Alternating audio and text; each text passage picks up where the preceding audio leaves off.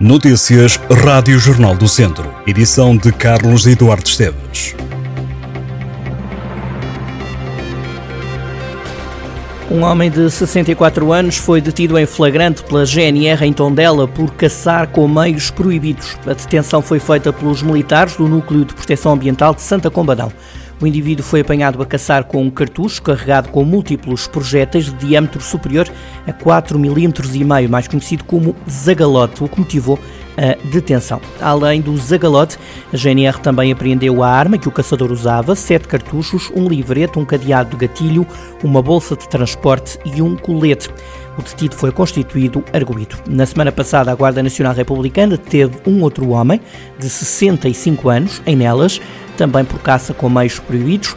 Neste caso, usava um laço para apanhar um javali. No futebol de formação, o Campeonato Nacional de Júniores trouxe resultados diferentes para os três clubes do distrito de Viseu que estiveram em ação. A jogar a primeira divisão e a lutar por ficar entre os melhores clubes de sub-19 em Portugal, o Tondela ganhou a Gil Vicente por 2-1. Os comandados de João Costa somaram os primeiros três pontos na fase de manutenção o triunfo na segunda jornada da Série Norte de manutenção e descida deixa o Tondela em penúltimo lugar com 17 pontos. A equipa Auriverde está a 13 pontos do Gondomar, primeiro clube acima da linha de água. Recorde-se que para se manter na primeira divisão, o Tondela tem de escapar aos últimos três lugares da série. Na próxima jornada, a equipa Auriverde joga no terreno do Gondomar. Ganhar seria fundamental, já que vai defrontar um adversário direto. Na segunda divisão fase de subida, o Académico perdeu os primeiros pontos. Os academistas foram derrotados por 2-0 pelo Lusitânia de Lourosa. Concluída a segunda jornada, a equipa treinada por Sérgio Fonseca segue no grupo dos clubes com 3 pontos. O Académico tem os mesmos pontos do Varzim e do Feirense. Estas três equipas estão com menos 3 pontos do que o Lusitânia. Sobem à primeira divisão de sub-19 os primeiros três classificados. Na próxima jornada, a terceira, o Académico joga em Chaves. Noutra luta, mas na mesma segunda divisão de júniores está o Lamego. A equipa lamecense recebeu o Sousense e empatou um golo. A jogar a fase de manutenção, o Lamego ocupa o último lugar na Série B com 6 pontos. Na próxima ronda, a equipa da Cidade dos Remédios vai jogar a Espinho.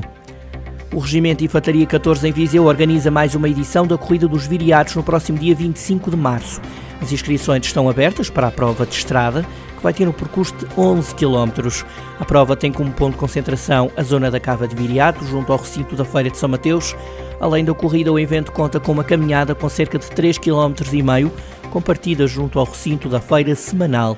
A inscrição tem um custo simbólico de 2 euros. A receita vai reverter a favor dos bombeiros voluntários de Viseu.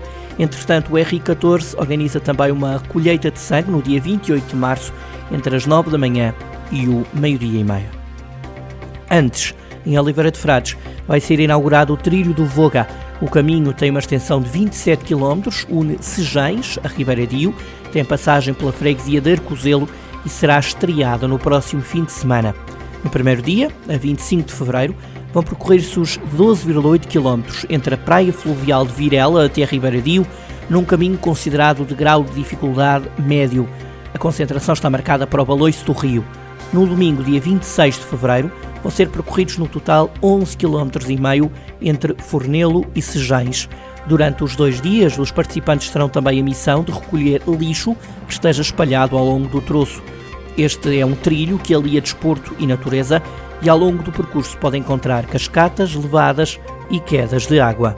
O músico Miguel Gameiro atua em Vila Nova de Paiva no próximo dia 2 de março, dia de feriado municipal. O concerto vai decorrer no Auditório Municipal Carlos Paredes e integra o programa das comemorações do Dia do Município. Miguel Gameiro é conhecido por ser vocalista dos Polo Norte, também canta solo desde 2010 e tem já três álbuns de originais editados.